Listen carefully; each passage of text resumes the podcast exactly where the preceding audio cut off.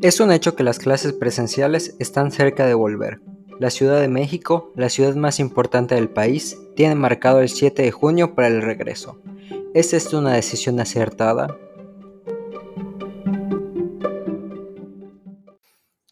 Hola a todos. El día de hoy vamos a estar hablando del regreso a las aulas. Recordemos que la suspensión fue una de las medidas para evitar la propagación del virus. Se implementó en el mes de marzo de 2020 y hasta hace poco el estado de Campeche, un grupo de alumnos regresó a clases en modalidad presencial.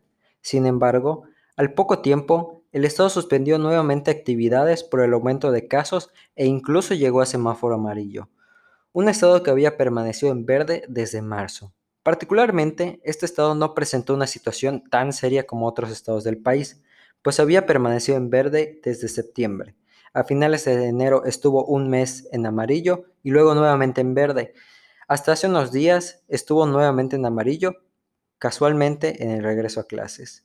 Un estado que siete de los últimos ocho meses había estado en verde se vio afectado evidentemente por este retorno. Esto deja mucho de qué pensar a la hora de plantear un posible regreso a clases en los demás estados del país. Existen dos posturas en la comunidad. Los que se oponen al regreso alegan la parte de la salud y los que lo aprueban mencionan la brecha educativa y la calidad en la educación. Por parte del primer grupo, es necesario hablar de la pandemia en México. Tiene más de 2 millones de casos y 200.000 muertes en cifras oficiales. Hay otras fuentes como el Instituto de Métricas y Evaluación de la Salud de la Facultad de Medicina de la Universidad de Washington, dice que la cifra real de muertes puede llegar a 617.127 un 183% más de lo que reportan el gobierno.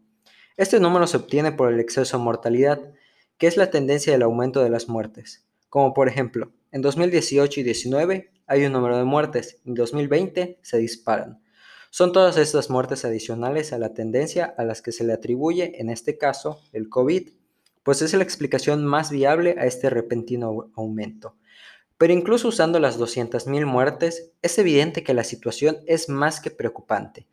México tiene la tasa de mortalidad más alta dentro de los 20 países más afectados de la pandemia, pues de cada 100 contagiados, 8.6 fallece.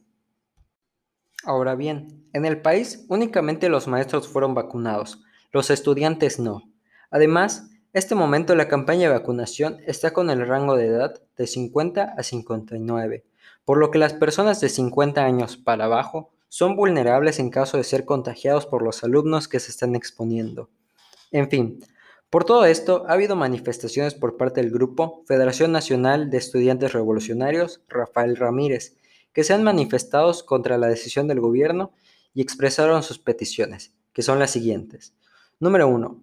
Posponer el regreso a clases presenciales programado el próximo 7 de junio, en el caso de la Ciudad de México. Número 2 agilizar el proceso de inmunización contra el coronavirus en el país. Número 3. Que las y los menores y jóvenes sean tomados en cuenta dentro del calendario de vacunación contra el COVID. Número 4.